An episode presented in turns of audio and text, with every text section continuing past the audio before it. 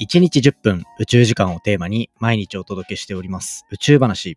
今回は宇宙に移住する。これを本気で考える。そんなプロジェクトが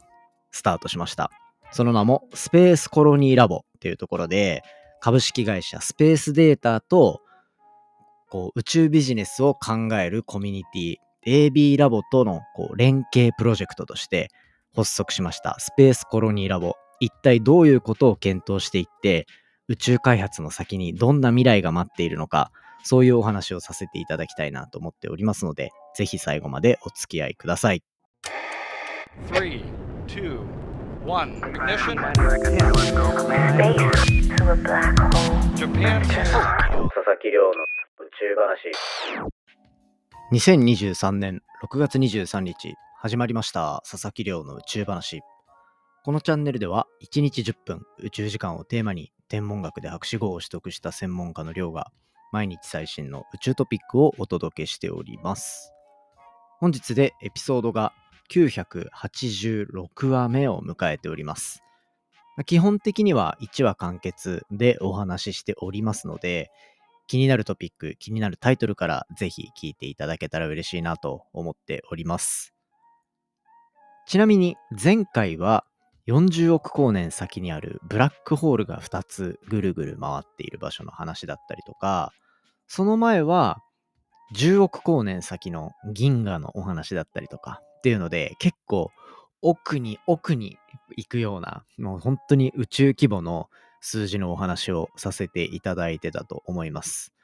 で、今回何するのかっていうところで言うと、ちょっと身近なところに降りてこようかなっていうところで、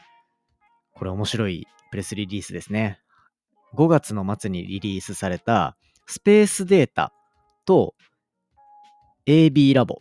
の、えーと共同のプロジェクトとしてスペースコロニーつまりは宇宙への移住、そしてその移住先での生活圏っていうのをしっかりと実現させようっていうようなプロジェクト。これがスタートしたというようなところで、このお話をしていきたいなと思っております。これね、見たとき僕もう本当に、うわ、すげえと思って、なんか AB ラボって、まあ簡単に言うと、こう、宇宙でのこう宇宙でできる諸々のこと、まあ、特に宇宙ビジネスっていうところをテーマにする実践のコミュニティだったりするんですよね。で、このポッドキャストでも AB ラボに所属してる方たちに出てもらったりとか、まあ、AB ラボっていうこの宇宙ビジネスを作っていくコミュニティの代表をやられてる伊藤さんに出ていただいたりとかっていうような感じで結構仲良くさせていただいてるんですよ。まあ、僕自身が入ってるわけではないんですけど、で、そこにもう本当に宇宙好きの人たちがガーッと集まってて、例えば宇宙医療みたいなのやってたりとか、あとは、僕がその専門でやっていたフレアとかっていうところに関連する宇宙天気ですね。太陽フレアが発生した時にどういう被害が起こりうるのかみたいなところで、こう、宇宙天気のお話をしていたりだとか、まあ、結構いろんなところに幅を広げて、もう宇宙でできること、こんなことあるんじゃないっていうのをやってるコミュニティなんですよね。で、その中で、まあ、いろいろ多分、宇宙での生活っていう話は考えられていたと思うんですけど、それが、こう、スペースデータって呼ばれる、まあ、一応宇宙スタートアップの会社との連携がスタートしたっていうようなリリースが出てたんですね。これは本当に面白そうだなっていうとこで、プレスリリースの題名が、スペースコロニー実現に向けた技術開発と事業化を推進するスペースコロニーラボを設立したっていうところですね。スペースコロニーラボ。もうなんか横文字すぎてわからんって感じも するんですけど、まあこれ、どっから話そうかな。まあ、その AB ラボっていうところが、そもそもそういう宇宙を結構柔軟にいろんな角度で考えていきましょう。でもただ、最終的にはビジネスに落とし込んでいけたら面白いですよね、みたいな方針を持ってるコミュニティになっていて、で、そこに対して、今回、連携先になっているスペースデータっていうところは、これ、あの、佐藤勝明さんっていう方が、と代表を務められている、まあ、えっと、衛星データを使ったりして、いろいろこう面白い取り組みをしているところなんですよ。この佐藤勝明さんって、まあ、結構めっちゃすごい人で、なんかあの、世界2.0とかっていう本見たことないですかね。多分なんか、ああ、本屋で見たことあるわっていうような感じの本を書いていたりとか、まあそもそも、こう、もともと、あの別の企業を作って、こう売却させてっていうところの後で、その資金もプラスで、このスペースデータっていうのをさらに作り上げてるんですよ。で、この会社は衛星データ、人工衛星のデータを使って、コンピューター上に地球をもう一個作る。地球のデジタルツインっていうのを作る技術を開発している会社だったりするんですよね。で、つまり、この会社、スペースデータっていうのは、衛星データを使ってコンピューター上にもう一つの宇宙を作ることができるっていう特徴を持っている会社。で、そういうものに対してアイデアをつけるのが、すごく活発に動いているコミュニティが、これ AB ラボっていうところなんですよね。なので、スペースデータの衛星データ、AI 技術、そして 3DCG の技術っていうところを使って、テクノロジーで新しい宇宙を作って、で、その新しい宇宙を作った上で、どういうふうに人がこう居住地だったり居住空間、コロニーを築いていけるのかっていうのを、まあ、まずは検討していくのが、このスペースコロニーラボっていう感じみたいですね。もう相当ワクワクしますよね、これ。多分、スペースデータの、あの、デジタルツイン、なんか、コンピューター上に渋谷作りましたみたいなやつとか、見たことある人いるんじゃないかなと思うぐらい、結構有名なところだったりします。で、今回じゃあ、スペースコロニーの実現に向けて、どんなことを検討していこうとしているのかっていうところで、宇宙かけほにゃららっていうところが注目されてるんですね。ここには大きく6つ取り上げられていて、これ宇宙かける食料生産。で、これはまあ宇宙農業、宇宙食とか 3D フードプリンターとかですね。これ全部先に言っちゃおうかな。宇宙かける電力、電力供給。宇宙かける建築技術。宇宙かける循環技術。宇宙かけるロボット技術。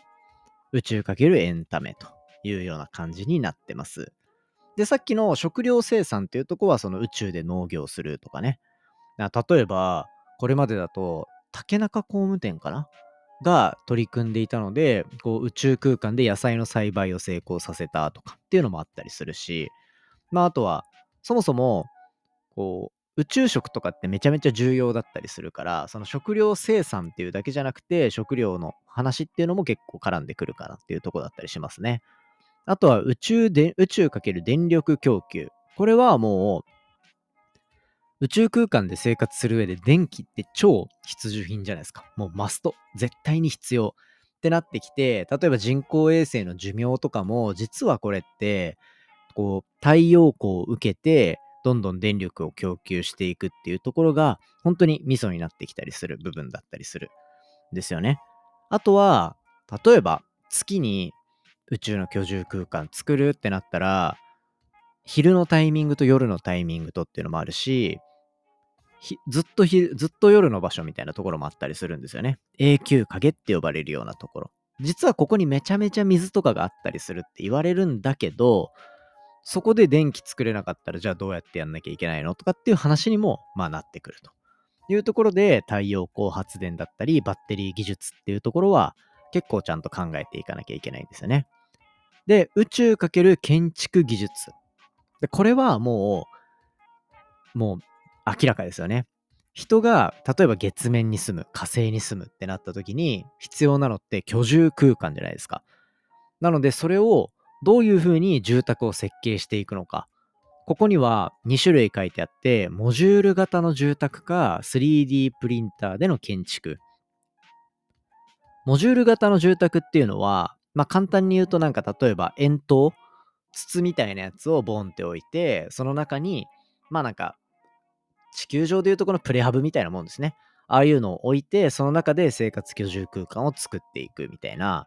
あの、国際宇宙ステーションイメージしてくれたらいいかなと思うんだけど、国際宇宙ステーションの中に一個ずつくっついて、あれ一個一個をモジュールって呼んでるんですよね。あれがくっついて一個のでっかい基地みたいなのを宇宙空間に作ってる。ああいうのを、まあ、月面とかに作ろうっていう構想もあったりするんで、そういう意味でのモジュール型住宅だったりとか、まあ、3D プリンターでその場で家を作っていくみたいな、地球上でもやってたりするから、そういう技術の応用ってイメージですね。で、あとは宇宙×循環技術。これは水の、水と空気の供給だったり、循環システムを作っていく。この宇宙話でも、例えば月面に住んだ時の、なんて言うんでしょうね、エネルギーの取り方、酸素どうやって取るのかとか、水どこにあんのかみたいな話とか。で、そういったところは、まあ月面に水があることは、まあほぼほぼ確定している。で、それを今から宇宙開発の中で見つけていくっていう話になるんですけど、その水っていうのは結局 H2O って呼ばれる成分ですよね。水。だからそこから酸素を取り出すみたいな感じで生活するのに必要な空気を補給したりだとかっていうような結構生活のインフラに関わってくる部分もピックアップされてたりすると。で、まあ循環システムだからこれ上下水道とかそういう部分も含まれるんじゃないかなと個人的には思っていたりする部分ですね。面白そうだな。ここちょっとやってる人やっぱゲストとか来てくれたら嬉しいですよね。伊藤さんに話しに来てもらうっていうのも手ですね。勝手に言ってますけど。で、あとは宇宙×ロボット。これはもう宇宙飛行士の時給高すぎる問題っていうのがずっとあって、なんか一説によると300万とかっていうのもあるし、ちょっと前のポッドキャストで紹介した JAXA が公式に出しているメニュー表とかだと、これ550万円とかなんですよね。時給が。高すぎると。で、これはまあ、ここまでにかかった訓練費用だったりとか、まあ、あとは宇宙空間を使うっていうそもそものな危険度とか、まあそういうのを加味して、別になんかその高すぎるから悪いっていう話ではなくて、しょうがなくそうなってしまうと。ただまあロボットが活躍する世界になると、そこら辺のコストとかも下がるし、人が危険にさらされるリスクも下がるしっていうところで、結構いいこと尽くしだったりするところに対して、宇宙ロボットっていうのが提案され続けてるっていう背景もあったりするんですよね。で、まあそんな中でスマートロボットっていうのが考えられていたり、あとはテレイグジスタンス。なんすかね。テレだからまあ遠隔でイグジスタンスするからその場にいるみたいなそういうことか。だから遠隔操作のロボットなのかな？っていう感じですね。はい。で、最後、宇宙×エンタメ。これはもうなんか、いろいろ考えうることは多いんじゃないかな。宇宙でやりたいことなんてみんなたくさんあると思うんですよ。だから VR 活用して、まあ今回の場合で言うと、宇宙に行く時のエンタメっていうよりは、単純にそのスペースコロニーっていうのをテーマにした VR を活用したエンタメ事業だったりとか、まあ、あと e スポーツもそうですね。例えば僕が仕事を手伝わせていただいてる Y スペースっていう会社は月面のデータを使ってで月面のクレーターの中で6分の1の重力で槍投げをするとか、まあ、実はそういったところが行われていたりもするんですよ。まあそういったところの VR 活用だったり e スポーツ活用っていうところは実例もあったりするので、これからいろんなの出てきたらかなり面白いかなっていう。6分の1の重力だから、ね、いろいろできそうですよね。体操とかえげつない技出るとかね。まあそういったところがあったりすると思います。そんな感じでまとめると、宇宙食料生産、あとは宇宙電力供給、建築技術、循環技術、ロボット、エンタメっていうところで、まあ、宇宙に暮らす時代っていうのがどんどん現実味を帯びてくるというところが、まあ、まずはデジタルツインって呼ばれるそのコンピューター内に作るもう一つの世界っていうところで検討され始めたりするのかなと思うとかなりワクワクする展開だと思うのでちょっとね興味がある人は覗きに行ってみるのもいいかなと思いますしなんかリクエストとかあったら多分あのちゃんとお願いすれば出てくれると思うので PR も含めてちょっと AB ラボの方に出てもらうっていうのも面白いんじゃないかなと思いますね。宇宙話結構 AB ラボの方聞いてくれてるので、ぜひ、あの、出たそうな人いたら、お声かけください。お願いします。はい。ということで、そんな感じで今回は、スペースデータ、株式会社スペースデータと宇宙ビジネスコミュニティ AB ラボが取り組んでいる新たなスペースコロニーを検討するプロジェクトスペースコロニーラボについて紹介させていただきました。はい。ということで、今回本題は以上というところで、リスナーからいただいたお便り紹介していきたいと思います。リスナーネーム、たっけさんからいただきました。佐々木さん、こんばんは。次元に関してのお話に触れていただき、本当にありがとうございます。とても嬉しかったです。また、質問なんですけど、月の土地が買おうと思えば買えるというのを YouTube の方で見たんですけど、本当ですか？また、もし買えるとしたら、佐々木さんは買いますか？いい質問ですね。ありがとうございます。そうですね。えっと、次元の話については、昨日のポッドキャストでも話したかな？一昨日かな？あのーサイエントークで KEK とのコラボやってたんで、ぜひ聞きに行ってみていただけたら嬉しいなと思います。で、月の土地ですね。これは、えっと、先に結論言うと僕は買わないですね。僕は買わないですけど、なんかちょっとしたプレゼントとかでもらったとかっていう話で結構持ってる人いるんですよ。結構いますね。それこそ、ちょっと前に、あの、ヤングタウンっていう MBS ラジオの番組出させていただいて、大石正義さんっていうあのアニソンを歌われてる方のラジオ出させてもらったんですけど、大石さんめちゃめちゃ宇宙好きで、大石さんは人からもらったっていうので、月の土地持ってるって言ってましたね。で、結構こういう人多くて、いや、俺持ってるんだけどさ、みたいな。元 NASA 目線でこれ使えるの？みたいな言われて、いや、全然使えないと思うよ、みたいな。あくまでこういう記念品としてね。だって3000円とかですよ。ね、3000円で買える土地って何なのよみたいな話はあると思うんですけど、まあそういった感じのものですね。だから、なんかこう、賑やかしというか、例えば、なんか宇宙好きの友達がいて、なんかプレゼント迷ったなみたいな、なったら、もうちょっと冗談交じりにこういうの送ってみるのは面白いんじゃないかなと思います。結構、なんか、実際多分パッてもらっても、あ、あ、あってなると思うんですよ。わかりますなんかその、別に嬉しいわけではないみたいな感じだけど、その値段であげられるプレゼントにしては、他、そのもらった人が他で喋れる、なんか話題性みたいなのが広がるかなと思ってるんで、まあ、悪くはないと思いますね。ただちょっと、古くねって思われる可能性はありますね。一時期めちゃめちゃ流行ったけど、今マジで月の土地をプレゼントしてる人多分あんま見ない気がするので、ちょっとね、あの、そんな感じで使ってみるのがいいんじゃないでしょうか。ググったら多分出てきますね。はい。まあそんな感じで、あの、あれは本当に宇宙の土地が買えるっていうよりは、そういう仮想の面白いテーマのコンテンツみたいな、そんな感じで捉えてくれればいいんじゃないかなと思います。ということで、今回のお話は以上にしていきたいと思います。今回の話も面白いなと思ったら、お手元の Spotify アプリでフォロー、フォローボタンの下にある星マーク、こちらからレビューいただけたら嬉しいです。番組の感想や宇宙に関する質問については、Twitter のハッシュタグ宇宙話、または Spotify の Q&A コーナーからじゃんじゃんお寄せください。それではまた明日お会いしましょう。昨日最後ちらっと話しましたけど、1週間以内ぐらいにもしかしたらドドンとある発表があるかなと思いますので、ぜひ楽しみにしておいてください。それではまた、バイバーイ。